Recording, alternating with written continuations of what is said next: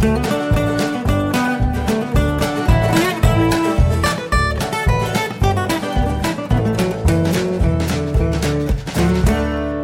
und herzlich willkommen zu Jörn Schars feinem Podcast Episode 294. Ich bin Jörn Schaar und ihr seid es nicht. Ich bin, was das ganze Thema Corona-Update angeht, ein bisschen, bisschen genervt gerade von Schleswig-Holstein, weil sich das Bundesland dieses Mal wieder denkt, dieses Angebot gilt nur für Menschen mit Wohnsitz oder gewöhnlichem Aufenthaltsort in Schleswig-Holstein. Nach dieser neuesten Ministerpräsidentenkonferenz mit der Bundeskanzlerin haben sie beschlossen, überall in Deutschland dürfen sich nur fünf Leute treffen, wir bleiben bei zehn. Weitere Einschränkungen für den Einzelhandel gibt es in Schleswig-Holstein nicht. Tierparks, Massage- und Nagelstudios dürfen wieder öffnen. Und die Begründung dafür ist, weil wir so niedrige Infektionszahlen in Schleswig-Holstein haben. Leute, das ist kein scheiß Wettbewerb. Wir müssen nirgendwo aufholen. Und ganz ehrlich, ich nehme Wetten an, wann wir dann wirklich einen echten bundesweiten Lockdown bekommen mit Ausgangssperre und dem ganzen Pipapo, der dann richtig scheiße wird. Und ich tippe ehrlich gesagt auf ungefähr 10. Januar. Aber was weiß ich schon. Nervkram. Dann ein kurzes Erratum zur letzten Episode von vor einer Woche. Äh, da habe ich mich ein bisschen vertan, nämlich das Pudding-Rezept äh, für den äh, supergeilen Schokopudding stammt aus der Binary Kitchen von Anke da im Speziellen. Das ist der ähm, Hackspace, in dem Judith und Stefan äh, immer rumhängen und da Dinge tun. Und die beiden haben mich ausschließlich danach süchtig gemacht und nicht äh, so stark an der Kreation mitgewirkt wie Anke. Das wollte ich an der Stelle nochmal erwähnen. Vielen Dank für den Hinweis.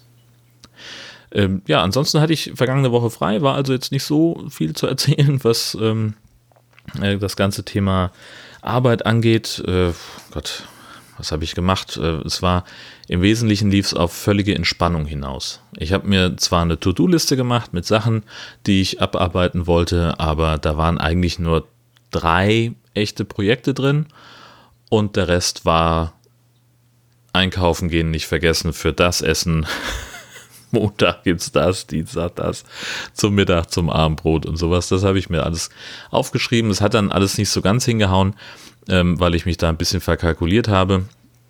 Und dann äh, an einem Tag, da gab es halt äh, noch was zum Mittagessen, das noch vom Vortag übrig war. Und es war dann aber, wie sich herausstellte, so viel, dass ich auch abends noch satt war davon. Und das heißt, mir fehlten sozusagen zwei Mahlzeiten gewissermaßen. Ja, weil ich den einen, das, was ich für den einen Tag mittags geplant hatte, ist ausgefallen, weil es noch Reste gab. Und was ich für den Tag dann abends mir überlegt hatte, was ich gerne haben wollte, das ist auch ausgefallen, weil ich einfach gedacht habe, so, Alter, du bist immer noch so unglaublich satt vom Mittagessen, du musst jetzt nicht auch noch was weiteres kochen. Deswegen war es dann nicht. Was ich allerdings gemacht habe, ähm, es gab diese Woche Fisch vom Markt, äh, da komme ich äh, eigentlich, also ich bin ein riesengroßer Fan von Fisch, aber ich bin kein besonderer Fan davon, meine äh, vegetarisch lebende Herzdame äh, mit dem Geruch von Fischbraten zu belästigen. Und deswegen gibt es Fisch eigentlich nur, wenn wir auswärts essen im Restaurant. Das geht gerade nicht. Das ist gerade im, jetzt im, im November ja auch noch verboten. Also die Restaurants haben zu. Und ich ja, also so, so ein großer Fan von, von Takeaway und von Restaurants unterstützen ähm, ich ja auch bin, desto weniger bin ich ein Fan davon, äh, Sachen abzuholen, die dann schon kalt sind, bis sie zu Hause sind. Und äh, das muss ich dazu sagen, meine Frau war diese Woche nicht da, äh, weil sie auf Fortbildung war. Und jetzt hätte ich natürlich zu einem der Fischrestaurants in Husum fahren können, mit dem Fahrrad beispielsweise, aber bis ich dann zu Hause gewesen wäre, wäre das Essen kalt gewesen. Und irgendwie Quatsch. Also diese Woche war Ziehung. Ich wollte das dann auch selber machen, habe mir Kabeljau in Senfsoße überlegt mit, mit Petersilienkartoffeln und habe das Kabeljaufilet auf dem Markt gekauft aber da vielleicht ein bisschen viel aufschwatzen lassen. Eine Winzigkeit. Gut, ich bin natürlich auch, habe auch vergleichsweise schlecht argumentiert. Ich bin hingegangen und sagte, guten Tag, ich hätte gern ein Kabeljaufilet und sie dachte halt gleich an eine Seite. Von dem Fisch. Das habe ich natürlich so nicht gesagt. Also äh, hatte sie erst ein Teil in der Hand, was wirklich, also unterarmlang war. Na, nein, nicht ganz, aber fast. Und ich sagte, entschuldigen Sie, das ist viel zu viel. Ja, Sie haben doch gesagt, ein Filet. Und sagte, nein, ich brauche nur ein bisschen für eine Person. Ach so, also eine Filetspitze. Hm, hm, hm. Dann legte sie doch zwei Stücke auf die Waage, wo ich sagen würde, das war in der Menge ungefähr so, gleich, so viel wie am Anfang. Und sie sagte das mit den Worten, also das ist für eine Person super. Und dann habe ich gesagt, komm, egal, nimmst du jetzt mit, was soll's, ist ja wurscht. Und habe dann auch ein schönes Rezept gefunden für die Senfsoße. Die ist mir nicht hundertprozentig gelungen. Die war einfach nicht wahnsinnig soßig. Die war sehr, es war mehr so ein Brei. Ähm, aber das macht überhaupt gar nichts. Ähm, und angesichts der Menge von Fisch habe ich dann auch für den Tag den Abendessenplan zur Seite gelegt, weil ich dachte, es wird schon, also das reicht locker. es gab ja dann auch noch Kartoffeln dazu.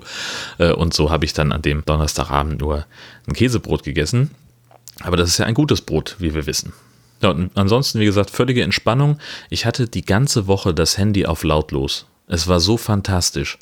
Von morgens bis abends das Handy stumm. Die einzige Person, bei der es geklingelt hätte, wenn sie angerufen hätte, weil sie, also hat sie nicht oder wenig, weil sie selber beschäftigt war, mit einer Fortbildung wäre meine Frau gewesen oder halt jemand, der äh, die, diesen Trick kennt, äh, die aktuellen äh, Betriebssystemversionen von Android und iOS haben das ja, wenn man häufig hintereinander anruft, dann durchbricht man sozusagen diese Nicht-Stören-Schaltung.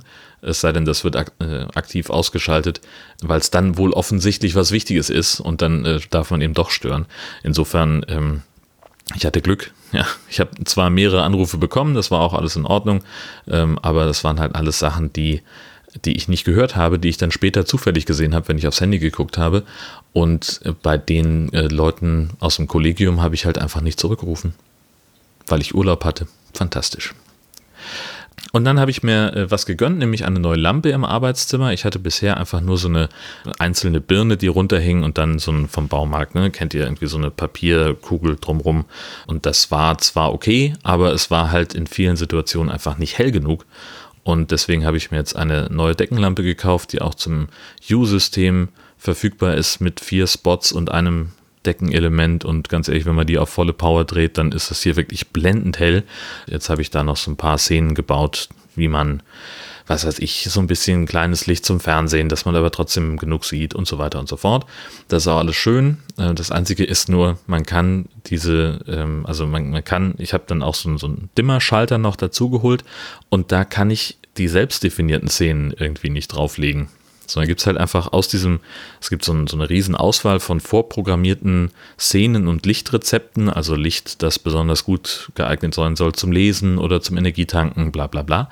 Ähm, und ich kann aber nicht sagen, dieses Licht, was ich hier haben möchte, auf Tastendruck Nummer 3 soll das von mir selbst definierte Fernsehlicht sein. Das funktioniert nicht. Das heißt, das muss ich über die App machen. Bisschen doof, aber das scheint ein generelles Problem von diesem Philips Hue zu sein. Was ich diese Woche auch hatte, waren dringende Veränderungswünsche an meinem Arbeitszimmer, an meinem kleinen Podcast-Studio. Es nervt mich gerade tierisch. So, und zwar in der Form, dass mein Schreibtisch immer aussieht wie Scheiße.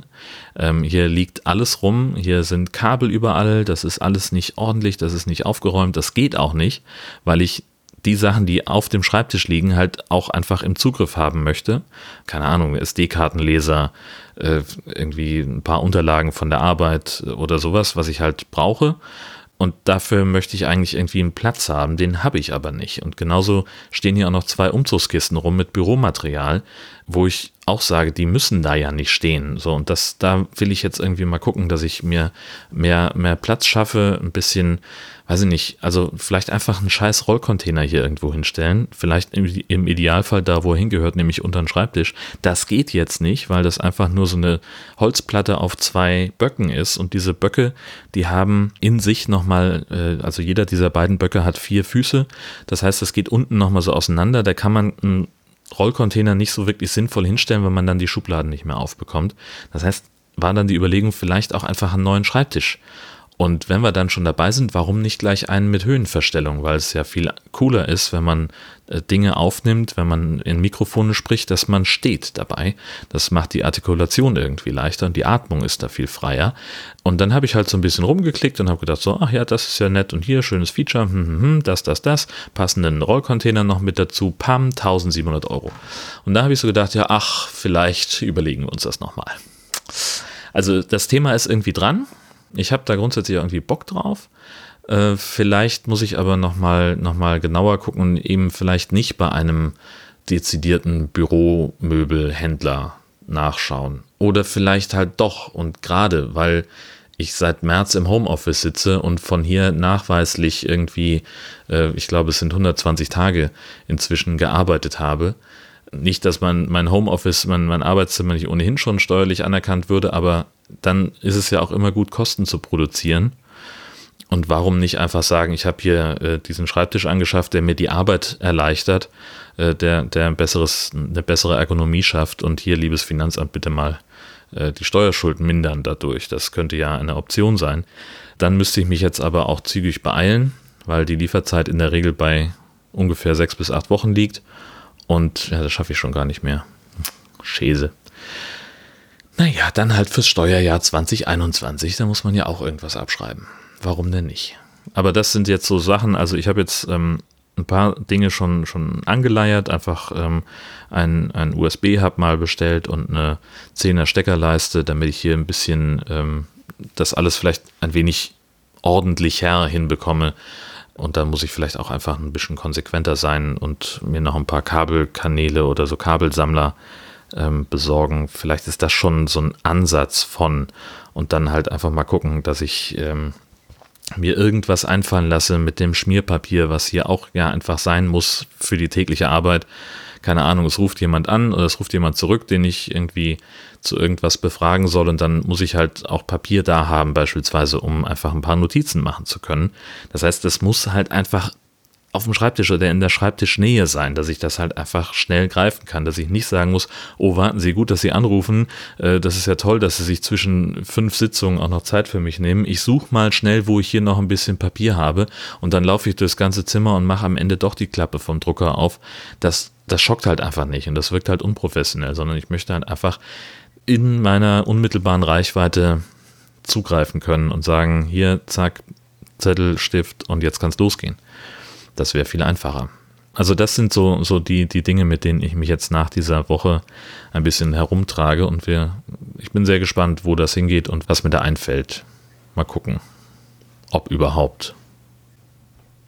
Dann war jetzt am Wochenende mein Workshop Podcasting für Fortgeschrittene beim offenen Kanal in Heide. Das war sehr nett. Das ging auch äh, viel schneller, als ich, als ich gedacht hatte. Es waren irgendwie, ich glaube, drei Teilnehmer, die dann am Ende dabei waren und äh, denen ich ein bisschen was erzählt habe. Ähm, ja, weiß ich nicht, ich hatte so ein paar Sachen zusammengeschrieben ähm, über, weiß ich nicht, ein paar Tipps für besser sprechen. Ich hatte mir ein paar Gedanken gemacht über das ganze Thema Monetarisierung, weil ich dachte, dass das vielleicht etwas ist, was Leute interessiert, die schon ein bisschen Podcast-Erfahrung haben und hatte dann so ein bisschen auf so einen etwas interaktiveren Teil gehofft, dass da, dass da ein bisschen was kommt. Die, da kam auch was, ist jetzt nicht so, dass sich da gar keiner irgendwie beteiligt hat. Nein, im Gegenteil, die haben alle irgendwie was beisteuern können. Ähm, das war sehr cool. Aber am Ende waren wir trotzdem nach einer Stunde durch und mein Gott, warum nicht? Ne? Werde ich mich jetzt nicht beschweren. Ansonsten äh, ist tatsächlich noch was Neues, fällt mir gerade ein, äh, im, im äh, Jörn Schaas feinem Podcast-Studio, ähm, und zwar eine Silent Maus. Ähm, die habe ich geschickt bekommen von Udo, weil es ihn einfach wahnsinnig gemacht hat, dass ich ständig äh, so rumgeklickt habe mit der Maus und die sehr laut ist. Und deswegen hat er eine Silent Maus äh, geholt und, und bestellt und mir liefern lassen, ähm, wo jetzt äh, kein Klickgeräusch mehr auftaucht. Also ich höre die selber fast gar nicht, äh, ganz, ganz, ganz zu schweigen von ähm, der Tatsache, dass sie äh, auch im Podcast nicht mehr zu hören ist. Das hat ein Folgeproblem, nämlich das ganze Thema Kabelmanagement. Ich hatte es vorhin schon angesprochen, aber Abhilfe ist ja schon unterwegs in Form eines ähm, USB-Hubs. Und dann habe ich mich ausgesprochen gefreut über einen Audiokommentar, in diesem Fall von Philipp. Hallo Jan, ich muss dir unbedingt was einsprechen für deine neueste Folge von Jörn Schaas feinem Podcast. Du hast ja erzählt, um dein Erlebnis mit den Autoreifen herum. Und naja, da musste ich ganz, ganz dringend an ein altes Videospiel denken, nämlich Police Quest. Solltest du das jetzt noch nicht kennen, das ist so ein altes Adventure-Spiel von Sierra mit dem großen Twist, hey, wir haben einen echten Polizisten, Klammer auf, den wir beim Friseur kennengelernt haben, Klammer zu, befragt, wie so ein Spiel aussehen sollte. Und der hat uns auch mal ordentlich erklärt, wie so der Polizeialltag aussieht. Und der hat besonders viel darauf Wert gelegt, dass ja auch richtig viel authentischer Bürokratie und Prozedurenkram einfließt. Und so spielt man in dem Spiel den jungen, aufstrebenden Sonny Bones, der erst als Verkehrspolizist unterwegs ist und später auch noch zum Drogendezernat versetzt wird. Klingt alles spannend, aber wann immer wir ein Auto nehmen, einsteigen und losfahren, fahren wir 50 Meter und BAM! Game over. Wir haben einen Platten. Das Spiel ist zu Ende, du hast verloren. Bitte lade. Ich hoffe, du hast kürzlich gespeichert. Denn wie es natürlich richtige Polizeiprozess ist, muss ich jedes Mal, bevor ich mit einem Auto losfahre, einmal um das Auto herumlaufen. Und nein, das kann ich nicht mit einem kleinen Mausklick machen. Da benutze ich die Computertastatur mit den Kassettasten und steuere ein kleines Männchen jedes Mal um das Auto herum, bis die Nachricht, hey, du hast jetzt den vorgeschriebenen Rundum-Check um dein Auto erledigt. Erst dann kommt man weiter als 50 Meter. Wollte ich nur mal da lassen. Ich wünsche dir ein schönes Wochenende. Tschüss. Ja, aufmerksame Hörerinnen haben natürlich die Parallelen zu meiner äh, kleinen Plattfuß-Episode entdeckt. Äh, das wäre schlau gewesen und ähm, ja, genau, das hilft, wenn man einmal ums Auto rumgeht und sich überlegt, äh, ob das Auto schief steht oder nicht oder wie oder was. Kleine eigene Werbung an der Stelle noch. Äh, die neueste High Alarm Episode ist draußen. Wir haben uns Deep Blue Sea 3 angeguckt und äh, da ein kleines Hörspiel draus gemacht. Die ist schon seit vergangenen Mittwoch online und seit jetzt diesem Wochenende auch die 50. Episode vom Camping Caravan Podcast. Da haben wir mit unserem Webmaster Sven gesprochen über seine Camping-Erlebnisse in diesem Jahr äh, und das war insofern nochmal spannender als ohnehin schon, weil er nämlich jetzt mit einem Tesla Model X unterwegs ist und da einen größeren Wohnwagen mitzieht als sowieso schon. Und äh, da hat er eine ganze Menge spannender Geschichten zu berichten. Das lohnt sich auf jeden Fall. Am vergangenen Sonntag habe ich in Kiel im Funkhaus gesessen abends und habe die Sendung zur Sache moderiert. Es ging um den Schweinestau in Schleswig-Holstein, dass also Tausende von Schweinen nicht äh, ordnungsgemäß zu, geschlachtet werden können, weil die äh, Kapazitäten in den Schlachthäusern nicht da sind.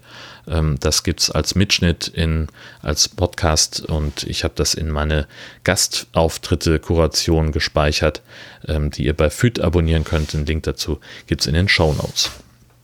Und dann geht jetzt der Spaß los mit den 1000 Fragen. Ihr kennt das schon, äh, wir haben also eine, es gibt eine PDF-Liste mit 1000 Fragen an dich selbst und äh, jede Folge suche ich mir ein paar Fragen aus per Zufallsgenerator, die ähm, ich dann beantworte und wo ich in der Regel feststelle, dass ich da nicht so richtig zur Zielgruppe gehöre ähm, oder die Fragen halt einfach zu doof sind um sie wirklich beantworten zu können. So, äh, geht auch schon gleich los mit Frage 53. Wie sieht für dich das perfekte Brautkleid aus?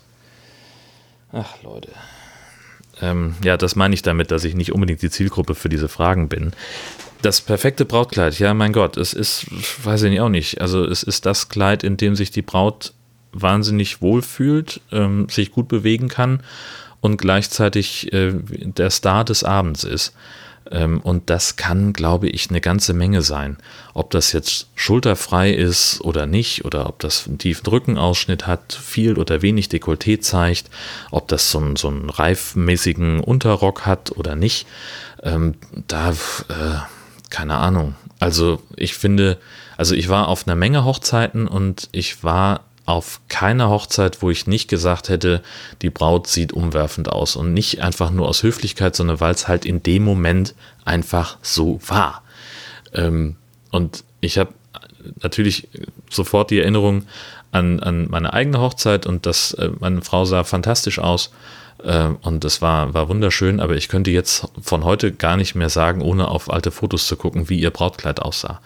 Aber halt einfach zu sehen, wie schön sie sich auch in dem Moment fühlt, das ist doch das, worum es eigentlich geht beim Brautkleid. Also bitte, ähm, so, ich möchte da, ich maße mir nicht an, irgendwelche Aussagen darüber zu treffen, so und so muss ein Brautkleid sein. Das ist, halte ich für Quatsch. Geht mich nichts an, ähm, sondern ich stehe dann in dem Moment nur staunend daneben und sage, wow, du siehst äh, hammermäßig gut aus. Herzlichen Glückwunsch zur Hochzeit. So. Das war auch ungefähr das, was ich zu meiner Frau gesagt habe. Nein, natürlich nicht. So, Nummer 300. Was ist dein Lieblingsdessert? Das ist einfach Schokopudding. In den meisten seiner Darreichungsformen. Natürlich am Idealfall in dem Rezept, was Anke aus der Binary Kitchen äh, entwickelt hat und unter dessertseskalieren.jetzt äh, abrufbar ist. Ich hatte in der vergangenen Folge darüber gesprochen. Zur Not tut es auch mal ein gekaufter ähm, es kann auch mal ein bisschen Obst mit rein. Oder diese, äh, die französische Variante, die dann Mousse au Chocolat heißt. Das ist natürlich streng genommen kein Pudding, weiß ich auch. Aber das geht ja auch immer. Fantastisch. Hauptsache Schokolade drin. 849. Hast du dir schon mal selbst ein Schmuckstück hergestellt? Nö. Warum sollte ich? 690. Hast du viel Selbstvertrauen? Naja, also ja, doch, das denke ich schon, dass ich äh, genug Selbstvertrauen habe, um, um irgendwie einigermaßen normal durchs Leben zu kommen. Normal allein schon, ne? Das habe ich selber gemerkt. Doch, doch, das denke ich schon. Aber in ganz vielen Fällen äh, knittert das so ein bisschen, weil dann ab und zu eben doch so ein bisschen das Imposter-Syndrom durchballert oder weil ich dann denke, äh, das, was ich da recherchiert habe, das erzähle ich jetzt 100.000 Leuten im Radio oder mehr, wahrscheinlich sind es mehr wahlweise auch im Fernsehen oder halt hier im Podcast. Und dann stelle ich mir dabei durchaus die Frage, war das jetzt wirklich gut genug? Hast du auch wirklich alle möglichen Quellen gefunden? Hast du die richtigen Zusammenhänge hergestellt?